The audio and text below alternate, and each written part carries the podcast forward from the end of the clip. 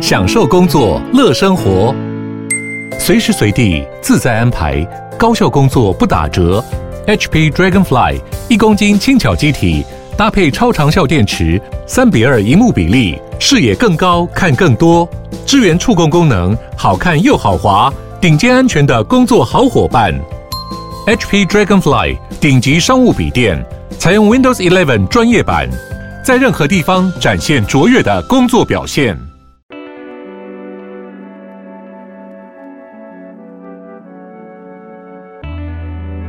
学生觉得，有个老师顶嘴啊，会不会分数很低啊。其实我觉得，如果有个老师因为你跟他顶嘴，给你分低，那个老师也不要要了。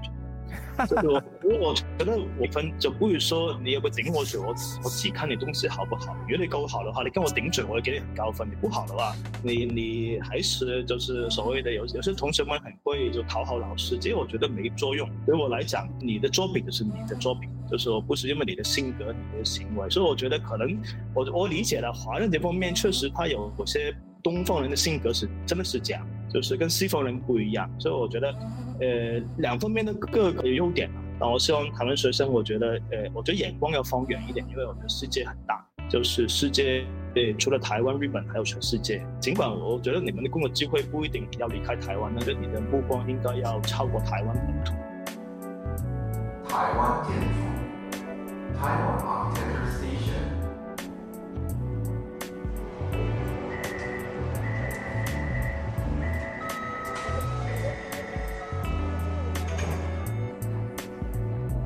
Hello，欢迎再次收听建筑家 Podcast，我是博翔。本周节目是与台湾建筑报道杂志社共同制播，带你看到杂志专题的幕后，邀请当期编辑、客座编辑或是当事人，来让你听见建筑圈不可不知的事情。而九月号出刊的第三百一十二期杂志，是以“岛与半岛借来的时间与空间故事”为题，带给我们香港的不同面貌和对其深刻的了解，回顾香港在历史的过渡中写下独特而绚丽的一章，以及八件香港建筑师实践的建筑作品。而本期杂志就是由今天的来宾彭国湾教授筹划，让我们一起来欢迎彭教授。彭教授，你好。你好，你好，谢谢，谢谢，很荣幸可以今天可以跟大家分享一下，谢谢。是，那彭教授呢？他出生在香港，过去曾在北京张永和非常建筑，还有瑞士的 h e r z o n & de Meuron 的事务所任职。那他现在是建外建筑工作室的主理人。那目前呢，也在东海大学担任建筑系的助理教授。那其实我们今天对于这集的内容非常非常的感兴趣，因为我觉得这是一个对于台建来说非常不一样的主题，因为他把完完全全聚焦在香港。那我有点好奇，就是请问彭教授，如果用你来说的话，香港城市的特质的 hashtag 是什么？呃，我觉得有几个重点嘛。第一个可能是密度吧，大家都了解过，香港是一个密度非常高的城市。呃，另外一种就是我觉得应该可以 hashtag 那个效率，就香港尽管它很紧密，但是事情很有效率。然后还有一点就是自然，我觉得可能很多人香港都理解为是一个密度很高只有建筑物，其实香港的自然环境是非常好。我觉得如果 hashtag 的话，我 hashtag 三个呃关键词是。但其实因为我自己本身不得不承认，就是完全没有去过香港，我只有去过香港转机而已。Oh. 对，所以我甚至到现在对于香港的印象呢，可能就像是比较偏向是第一跟第二个，就是密度很高啊，大家都会说什么鸟笼居啊，或者是一些就是可能你的自己的房子一两平而已，一张床大小，但是它又是一个非常有效率的。那、mm -hmm. 我是经过可能这一两年的时候认识一些香港朋友，然后就开始看他们的 Instagram，才发现说，哎，其实香港这个城市跟台北蛮像的。就是虽然说密度都很高，但是你其实只要搭个公共交通或者开个车，大概一个小时左右的时间，你其实就可以到海边或者是到一个群山环绕的地方。这其实跟我们想象中的香港是非常不一样的。是的，是的，因为整个香港的面积来讲，它只是开发了百分之大概不到二十的空间是开发成一个城市的空间，所以有大概七八十都是所谓的这些没有用的地方，包括这些比如说山啊、郊区的公园啊。或者就是一些水景啊，这样子。嗯，其实就是香港，如果你在市区开车，也是大概半个小时都可以到一个很自然的地方。所以其实香港的自然风景就是经常给，包括游客也会忽略，因为游客觉得来香港应该看一个城市的环境，因为香港的郊区其实都很美。所以我觉得，而且也是一个临海的地方，所以它一边是靠海，一边是靠山，所以两边的风景都非常好。是，这样听起来其实真的跟台湾还蛮像的，就是不管是想要爬山也好，玩水也好，都非常的方便。是的，是的。那我有点好奇，就是如果用你来形容的话，你对香港城市的记忆，或是有什么故事可以跟大家分享的吗？其实我觉得，呃，我小时候因为家里边是一个就是普通的家庭长大，所以小时候我们都住在香港的这种政府的，他们叫呃廉租房，有点像你们社会住宅一样，就很便宜的。然后呢，当时我们就一家四口住在这种，我们叫那种井井字型的这种户宅，就是那个平面像一个回形一样。然后呢，就是一层楼可能住了大概二三十户的人家，中间是个天井，所以阳光可以照进去。然后呢，我觉得住的那个地方大概住了十几年才搬到别的地方去。然后，呃，当时我这种住这种房有很多很有趣的经历，因为我们跟邻居关系非常好。然后呢，就是邻居姓什么啊，家庭背景都很清楚，因为经常都会路过他们家门口啊，或者是就是在这些过道当中会碰到。呃，他们也会在过道上面打麻将啊、聊天啊。然后有些重要的节日，我们就到处串门啊。所以我觉得当时邻居关系非常有趣。当然，现在的香港的住宅，因为已经很多都没采用这种设计，所以这种所谓的邻居关系就相对以前比较薄弱很多。而且我觉得这种讲到的环境，其实就是让我们认识这些所谓的跟人相处的这种关系。而且尽管大家生活条件都差不多，没有特别有钱，也没有很差，但是我这种我觉得生活状态非常好。因为在现在呃那么多年过后，因为我的随着人口在膨胀，或者是有些移民到香港的人，住宅问题都是很严重的，大家都没有足够的一个很有尊严的空间去住，所以我觉得可能这是一个我觉得小时候我给我影响一个很重要的一个记忆吧，就是我以前生长中的环境。嗯，是，其实我觉得大家可能台湾人对于香港的这些城市印象的话，可能比较多是来自于可能港片的画面。就是可能他们在打斗戏啊，然后可能就会刚刚提到的那种有天井啊、长廊上奔驰啊，然后就是互相追逐这样子。对，就很多朋友来香港都说香港有很多黑社会啊，台湾朋友都说，当然香港也有这些人呐、啊，但是他也不像那种古惑仔一样，就是在经常路边砍人。当然他们以前有，就是某一些以前治安很差的地区是有了。后来警察也管得比较严，是，就是这个行业就没办法，肯定还会存在嘛。有点像我很喜欢去台北那个邦港，的梦展，对不对？艋舺、嗯、是我特我特别喜欢那个区，因为我很喜欢去看这种真的是人的生活很本质的一面，大家都差不多的经济条件，而且那边也没有什么很奢华的消费，但是很真实的人民，也是台北一个最早开发的区域嘛。是，所以我觉得这方面，其实我在香港。呃，我因为我从小长在就是这种环境当中，所以我觉得，呃，人的生活对于我来讲才是一个做任何事情一个灵感的来源吧。嗯，是，确实是台北啊。如果真的要找到一个最有台北老韵味的地方的话，真的也只能从艋舺那边可以找到而已。找其他地方，我就觉得就是。太高度的现代化了，反而就跟其他的那种大型开发的城市好像没有什么差别。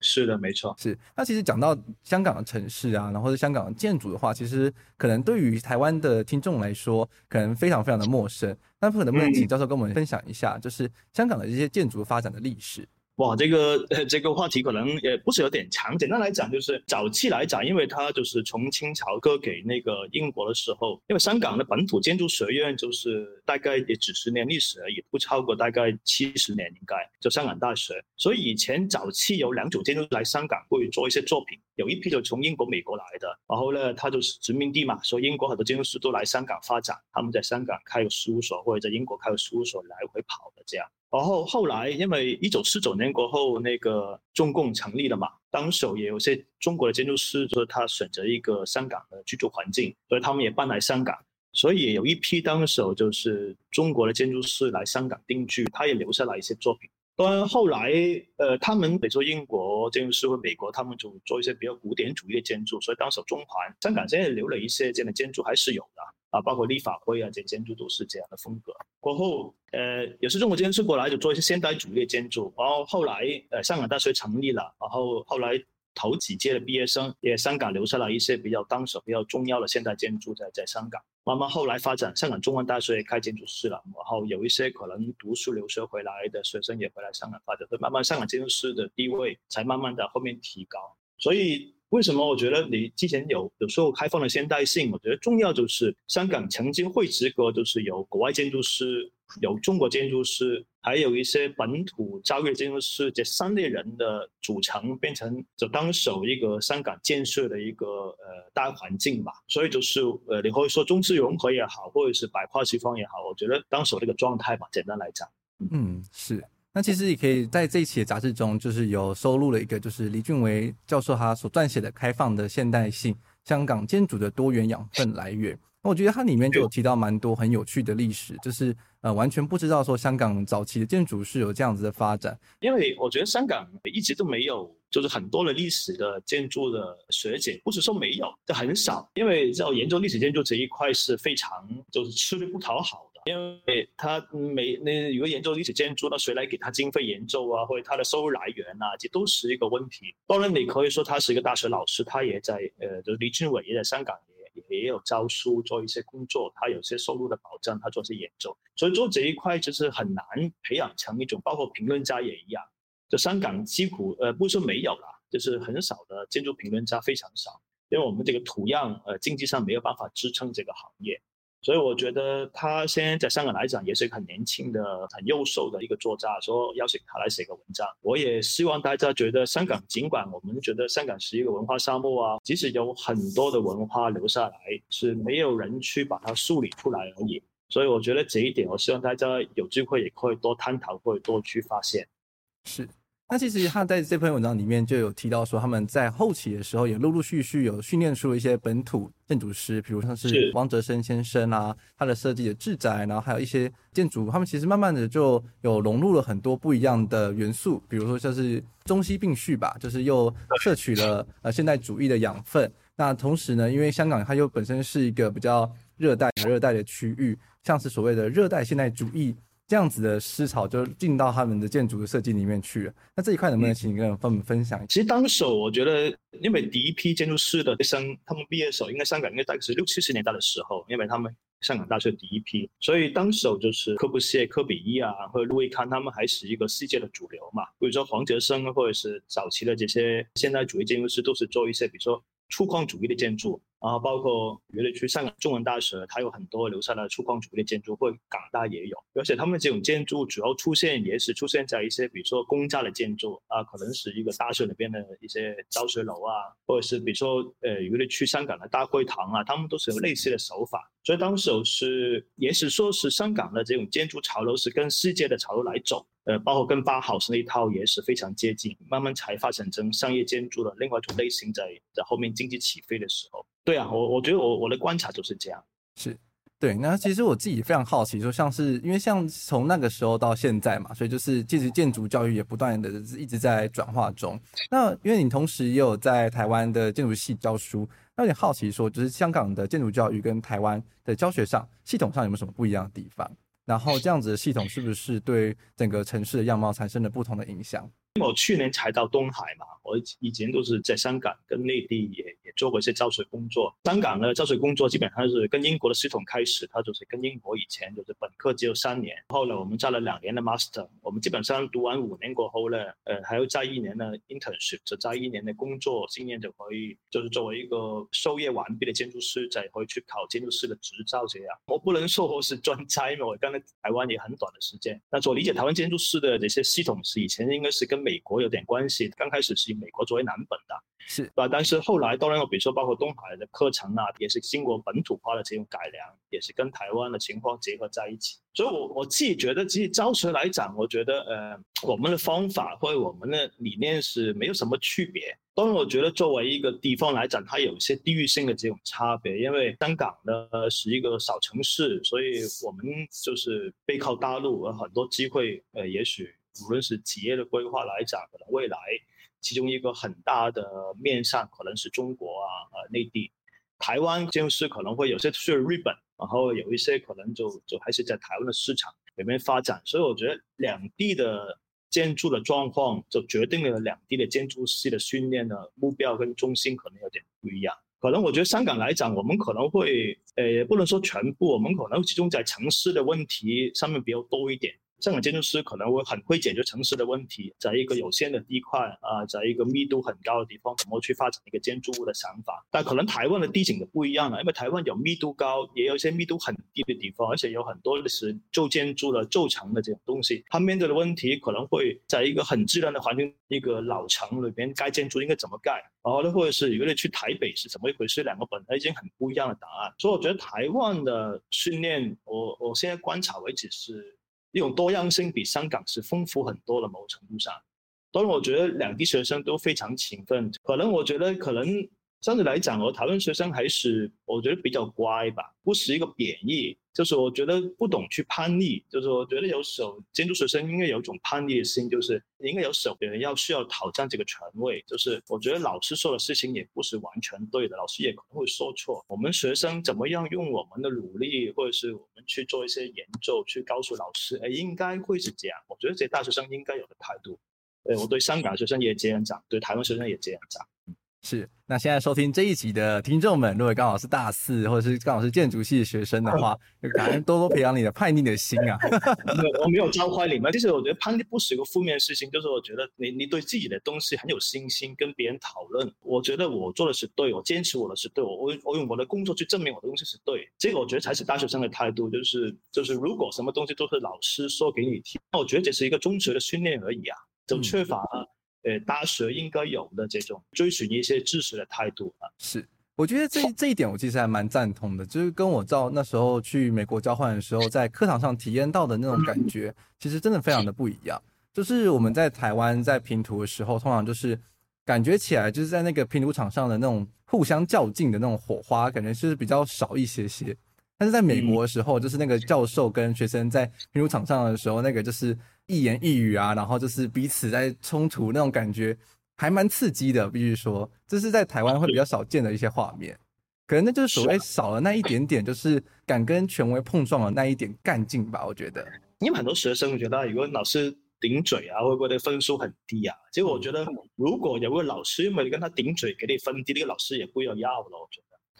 我我觉得我分就不如说你有个顶我嘴，我我只看你东西好不好。如果你够好的话，你跟我顶嘴，我会给你很高分。你不好的话，你你还是就是所谓的有有些同学们很会就讨好老师，这个我觉得没作用。对我来讲，你的作品就是你的作品，就是说不是因为你的性格、你的行为。所以我觉得可能我我理解了华人这方面确实他有些东方人的性格是真的是这样，就是跟西方人不一样。所以我觉得。呃，两方面的各个优点啊。然后希望台湾学生，我觉得，呃，我觉得眼光要放远一点，因为我觉得世界很大，就是世界除了台湾、日本，还有全世界。尽管我觉得你们的工作机会不一定要离开台湾，但是你的目光应该要超过台湾本土。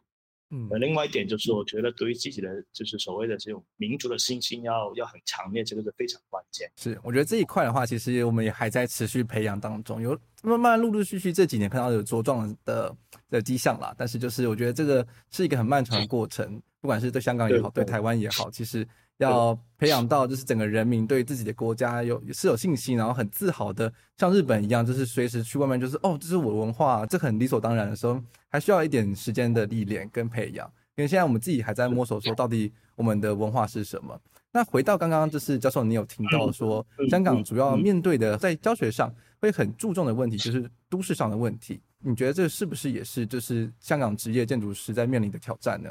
呃，绝对是啊，香港建筑师呢，我觉得一个。如果在香港或职业过后呢，你会面对就是所谓的就是有些效率问题，因为其实大家都不要浪费任何一个空间的商业利益，而且就是他可能投资就是一个投机建筑，可能那个成本很贵，所以香港建筑师的挑战就是大家都不敢冒险，就大家。呃，都要做一个很工整的建筑物啊，像个方盒子也好，什么都好，然后呢，每个空间都能都用得到，因为都可能卖出去啊，或者出租出去。所以香港建筑师变成很多时候有点像发挥的空间，确实，呃，看起来是比台湾或者是比中国建筑师或日本建筑师的发挥，确实是某一程度上低了一点。呃，所以我觉得，而且很多因为香港的空间也是有限，所以很多年轻事务所也没有机会盖很多建筑，可能做室内空间啊改造的项目比较多。我觉得，呃，这是一个点。但是，我觉得香港建筑师应该在专业训练上是非常好，因为我们有很优秀的，比如说对于法律合同的控制的这种训练。所以，我觉得这一点其实在放在任何一个地方工作都是一个好的一个精神来。是。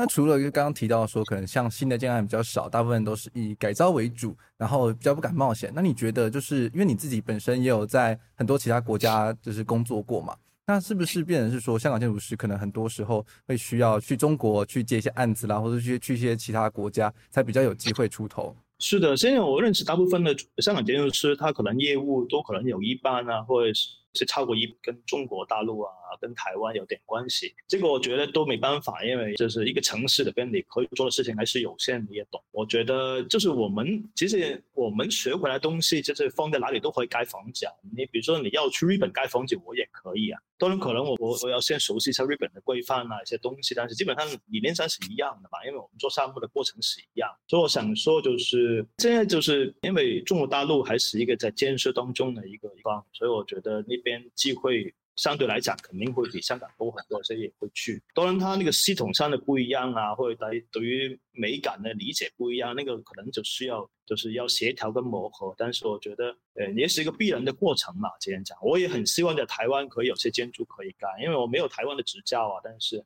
但是就是当然我会跟本土建筑师合作了。但是我觉得，如果在台湾留下一些作品，是蛮有意思的事情。嗯。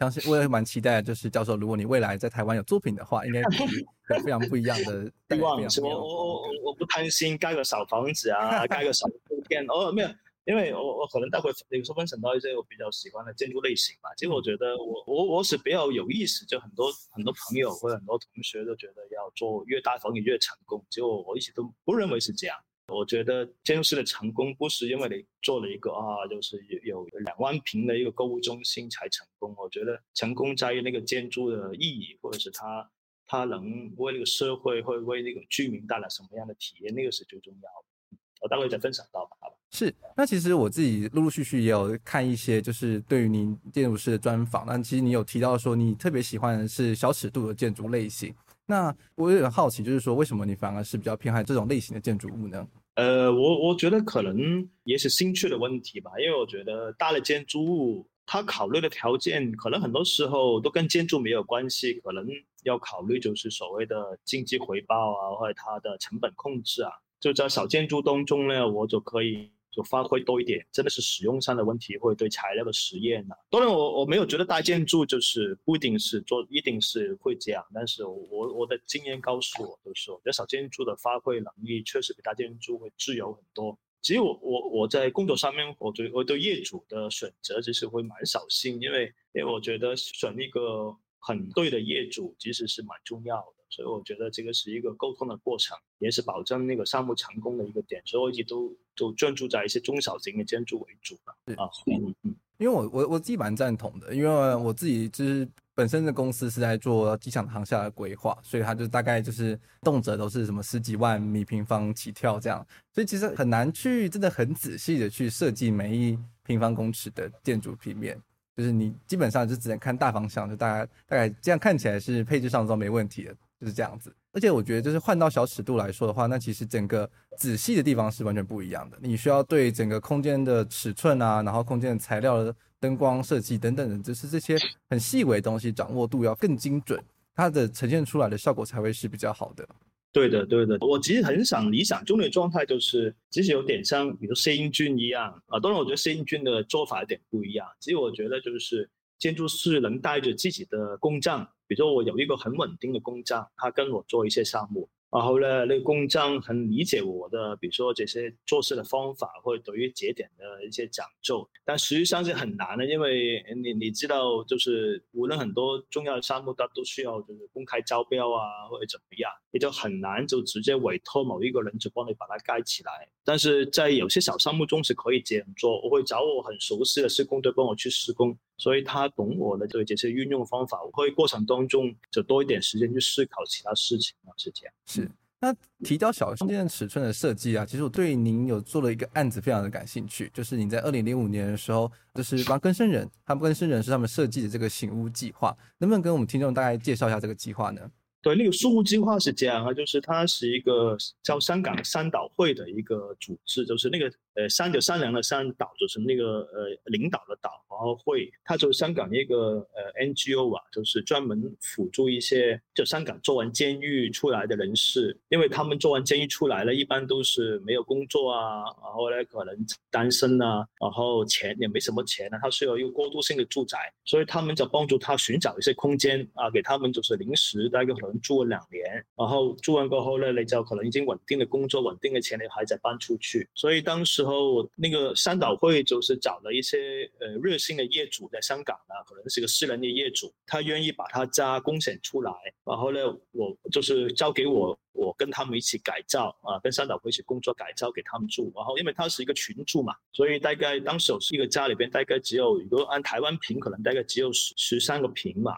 然后十三个平就是一个很少的户型，的要住八个人。所以我们当时就通过这些室内的改造，然后让八个人住得比较舒服一些。然后呢，他们有自己的私密空间，然后他们他们给一个很便宜的价格，然后呢，就是有一个过渡性的住宅。所以重点就是怎么样去把这些家具重新再考虑他们的设计，就是把上下床重新再改良一下，就给他们有一个足够的空间的私密性。然后还有觉得自己也跟其他气味的同物有一些交流的空间，所以在户型当中呢做了特别多的这些研究，所以呃包括把厨房改成开放厨房啊，呃把卫生间从一个变两个，因为他们有很多呃少了很多等候的时间呃在早上的时候，所以其实做了很多很微妙的东西，所以后来那个项目其实在社会的反应也不错，而且也拿到一些奖。然后呢，所以我觉得这是一个公益项目了。我本身也是一个义务性帮他们做设计，所以我觉得对于我来讲，因为香港的密度环境不能改变，起码短时间不能改变。有很多人，香港有超过大概有接近应该是十万人住在这种所谓的就是一个很狭窄的我们叫汤房嘛这种地方当中是非常差的环境。但是那个数目就是大概应该有十万人是这样，所以他们的条件是非常糟糕。我们这个项目可能就是一个有一个案例，但是它也不能说变成很普遍，因为它的那个改造成本也需要钱的，很多很多业主不愿意付那笔钱，所以我觉得，但是我作为一个设计师，我们通过设计去为他们提供一个比较舒服的环境，其实我觉得这个事情最重要的一个核心吧。嗯，是因为我自己有去上网 Google 了一下这个书屋计划，那就有看到它算是前后对比吧，是原本的那空间。不得不说，这整个前后对比真的非常非常的巨大哎！就原本的话，就是可能是一个呃空间环境上都是相对起来不是那么舒适的空间，然后光线上也非常的昏暗，然后每个人空间就是很拥挤。但是现在改造完了之后呢，就是把这些家具啊重新配置，然后那些垂直化去重新的安排使用之后，然后把一些原本的一些比较狭小，然后造成一些比较呃空间更拘谨的一些空间给释放出来之后，然后去。让这整个空间是变得更舒适，然后而且每个人自己的隐蔽性是更好的，就大家可以有自己的小空间，但是它在整个房子的正中央呢，又有设计了一个就是彼此可以互相用餐啊，然后交流的场域。我觉得这整个就是让他们这个更生人士在后续呃重新融入社会的时候有一个更好的呃算是栖居之所吧。我觉得算是一个非常成功的案子。是的，是的，我们我我再补充一些点，就是我们当时有那个三岛会的这个住客有些条件，比如说他们不能在房间吸烟啊，不能在房间赌钱啊，有他们赌钱也吸烟，就把他们赶走。所以后来呃完成过后，只有回去了好多次，看他们都很有规矩在那边住，而且都是大家都会共同努力把这空间就打扫干净。所以我想讲，其实空间对人的影响。是蛮大，就是有一个好空间过后呢，你的精神状态会提高一些，然后对生活的这种乐观度也会提高。所以，其实真的就是我觉得任何所谓的金钱的回报都不能满足的一点。所以我回去看的时候是蛮开心。是，好，那除了您之外呢，你是不是能跟我们听众大概再推荐个一到两位香港建筑师？你觉得他的呃设计手法或者他作品有非常独到之处的呢？我觉得我我比较喜欢，当然也是我好朋友张之长嘛，Gary 张，我不知道认不认识那个张之长。就工工长张，然后智慧的智，长度的长，张之长，他就是一个大概是六零后的一个建筑师嘛，在港大毕业的。他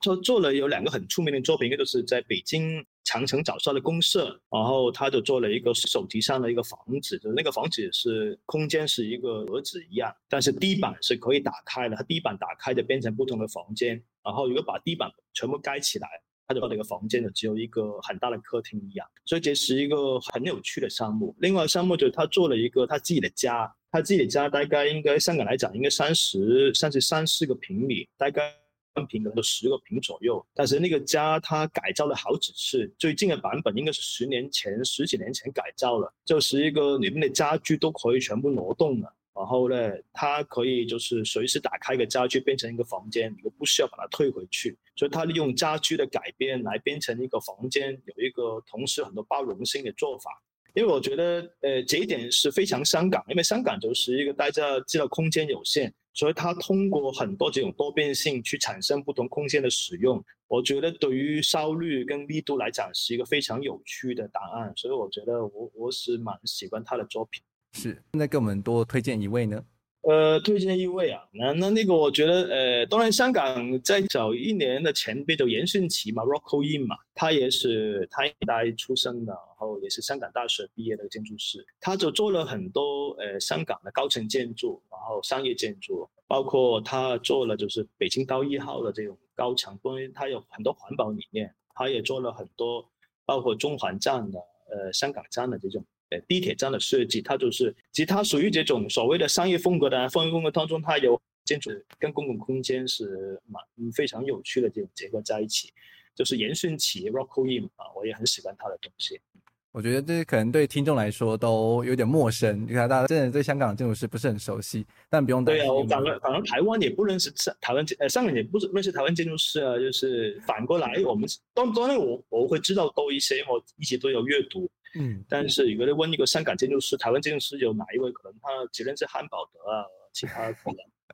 对，比较早期这些老老王家红都不认识，就是我我觉得可能就是这方面的交流，可能以前一直都很很欠缺吧。嗯，是，那不用担心，我们都会把刚刚提到两位建筑师的名字呢放在本集的节目资讯栏中，那大家也可以马上去 Google 去多认识一些香港的建筑师。好啊，是啊，好的。那在节目的最后呢，就要来聊到这本杂志的一个重头戏，就是借来的时间跟空间这个专题。那我自己其实一直都觉得这个专题单元企划在整个台建的脉络之中是非常非常特别的，因为它不单单纯粹是聊建筑，它还非常是聊了呃味道、媒体、诗歌、歌词、电影、艺术，然后最后才是聊到建筑。那我有点好奇，就是彭教授为什么会想要发起这样的计划？那也希望说可以从这样的计划中传达到什么样的想法呢？嗯嗯，其实我我觉得，因为因为。就是当时我提那个题目的时候，我我就跟他们主编说，就希望做香港作为题目。但是我在想，就是如果我只是介绍香港和最近的二十个建筑物的东西，然后我觉得就太传统了。当然我我没有觉得不重要，就没有觉得介绍香港建筑不重要。但是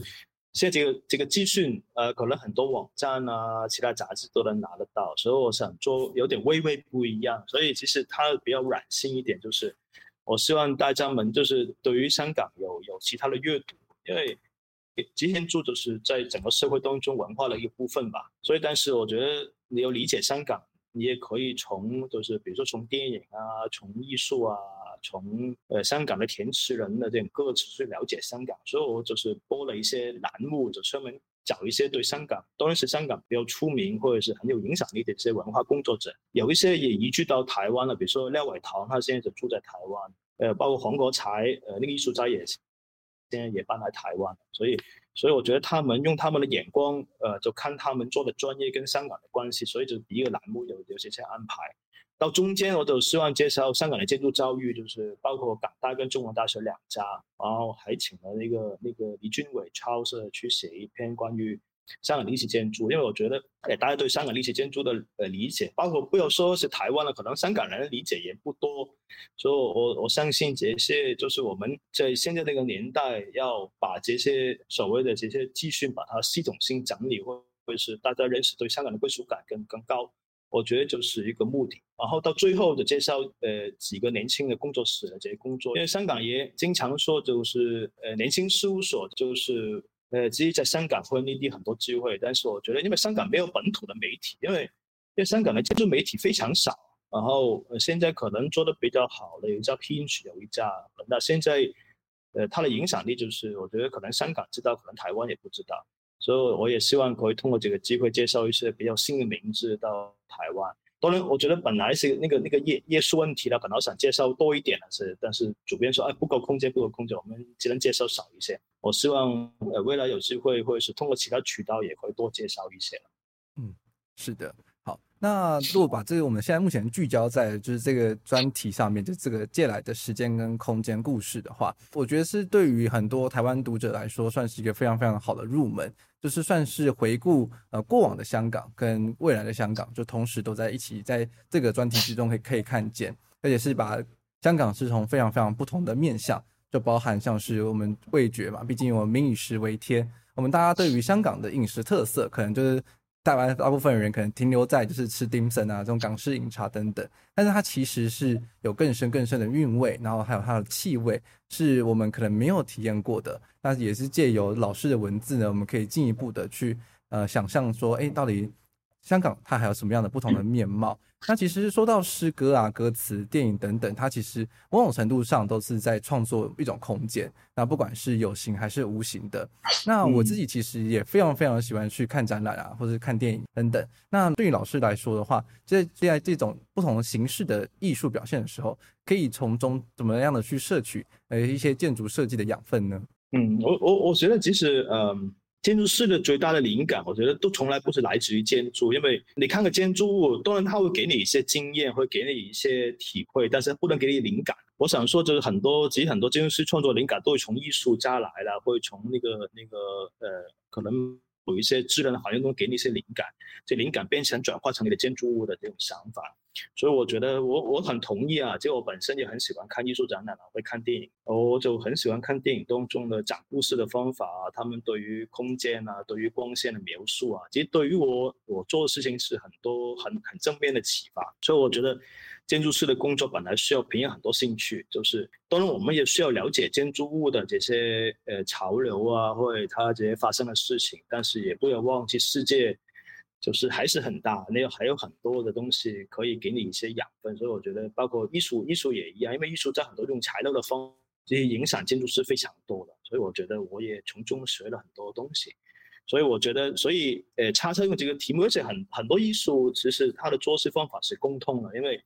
比如说拍电影啊、呃，拍电影从从那个呃准备啊，到镜头啊，到场景啊，其实跟我们做建筑的方法是很类似的，我们也需要通过我们的眼睛去。去发现一些，比如说呃建筑中的流线啊，建筑中的故事啊，其实跟拍电影的呃先后顺序是非常接近，也是互相影响的专业。我我觉得，如果你想了解香港的建筑，也是要看多点香港的建呃电影啊，他电影中拍的建筑是怎么样啊，或者导演怎么看香港的空间啊，往往给你很多呃惊喜。呃，所以我觉得就是呃这是我的看法。是，这就让我想到说，我之前看过有一个同台湾同学生做的毕业设计，他就是在。有点像是在回顾香港的那个九龙城寨的文化吧。嗯，九龙城寨。对，然后他就是用电影的场景去回顾的。他就是哇，好像是重庆森林吗？还是哪一部戏剧还是小说？我就突然有点忘记了。反正他就是也一样，就是从小说的剧情或者是电影里面的剧情，然后去重新的把九龙城寨那样子的氛围的建筑空间感去呈现在他的作品里面。虽然说这一块其实真的不是完全不是我可以掌控或者是操作的东西，我不是一个那么感兴趣做设计的人，所以就每次看到别人有办法去从这样子的比较虚、比较无形的东西去转化成一个建筑空间的时候，都觉得非常非常厉害。但是我真的觉得说，如果大家有这样子的能力的话，真的也算是真的是很强的建筑设计师吧？我觉得是的，其实你你看一下很多，尤其比如说有很多建筑师本来，比如说像呃 Ranku 老师一样，他也是做智者媒体的，然后包括。帕蒂德以前应该学数学吧，就很多建筑师，出名建筑师以前学的专业都是别的东西，慢慢转过来，所以他有其他专业的背景，加上他本身建筑的这些知识过后，变成他自己独特的语言。所以我觉得，这个这个每一个人的，我我也觉得很多人读建筑可能就是啊，都是可能学艺术出身，慢慢自己盖房子，慢慢盖起来。其实我觉得作为建筑师的路径也非常多。嗯，然后提到九龙城寨也是一个，其实呃，这个很可惜，要做九三年它就拆掉了，然后现在变成公园了。就我觉得这是一个，我小时候也没什么路过过，因为都是很少。那个九三年的时候，我还是应该应该读中学吧，所以就就没办法错过一个，我的这很有趣的空间。它是一个很野、很很很很很呃很野蛮生长的空间嘛，因为它没有法律的规范。所以所有的想象中的，比如说里面有非法医生啊，有有一些呃不道德的行业啊，有些牙医啊，卖猪肉啊，什么都有。但是我我常常觉得这就是生生活的一个呃，你不能说黑暗面嘛，是很很真实的一。就生活本来就大家都都会讲，就是呃，因为给你一个很自由的地方过后，你自然发生一些很奇怪的事情，但是它。很融合在一起，所以我觉得尽管它的地方是非常非常不干净啊，很乱啊，很多老鼠啊。当然，我觉得对于城市管理来讲是一个像癌症一样啊，它拆掉是应该的。但是我觉得对于这种密度的呈现的状态，其实我觉得对于对于设计研究者来说是非常有趣的题材的。是，好，那如果要总结今天的讨论的话，我觉得可以从那个严迅奇建筑师他所说的一句话来做一个总结。他有提到说，就是设计的精华是过程。呃，其中最有趣的就是源，事物出处的源头是那最初的感受，最初始的味觉，最初始的心灵影像，那些时而或显专断的经验，往往最能呈现出建筑师个体的核心，涵盖着他经验的与教养，有时甚至能够透出它根源的文化敏锐的所在。我就相信，如果大家如果不管是香港的建筑师也好，或者台湾的建筑设计师、建筑师也好，那应该都很想要去透露，就是用他的自己的设计去透露他们的根源跟他们的文化。那我相信，这是在我们未来的道路上，也是我们彼此要不断的学习，然后拓展的部分吧。好的，那在节目最后呢，我也想要那个请冯教授跟我们分享，就是你对未来的香港有没有什么期盼或者想说的话吗？呃，我我觉得。不能说很悲观嘛，我最近跟很多台湾朋友聊天，他就从香港来，都都都在问我香港怎么样，感觉感觉像问候病人一样啊，就觉得哎呀，香港怎么样？他摸着我的背说香港怎么样？是，就我觉得大家都很清楚，这个事情都很清楚，就香港面临一个，我觉得两个两个不同的价值观的系统在对碰，呃，最强烈的时候，因为因为香港是一个一直都是一个呃，应该这样讲，就是没有很。百分之一百的民主，但是一个很自由的地方，而且我们很相信就是法治跟这些就是逻辑性，就是我们很相信所谓的事情的呃讨论跟跟这些意见的发表。但现在就两个系统碰在一起，就是香港有很多呃有些改变。我想说就是呃怎么讲呢？其实我我觉得我希望香港还是有一个很很很有趣的华人的存在，因为。香港的精神，其实我觉得，也许香港的重要性，因为跟跟可能以前跟中国就是经济开放有关系，确实也是，就是它的经济起飞跟中国是不能不能扯开。但是也是本身，因为香港有一个很长的历史，就是在一种西方价值观底下的就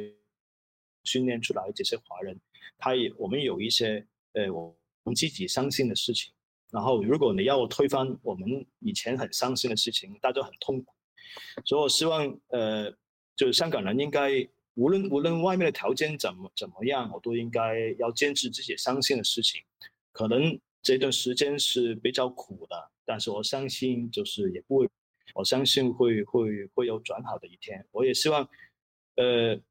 应该说这个时候有香港人也也也可能去的外国，或者是来了台湾，或有些就啊回大陆发展，其实我觉得都很好。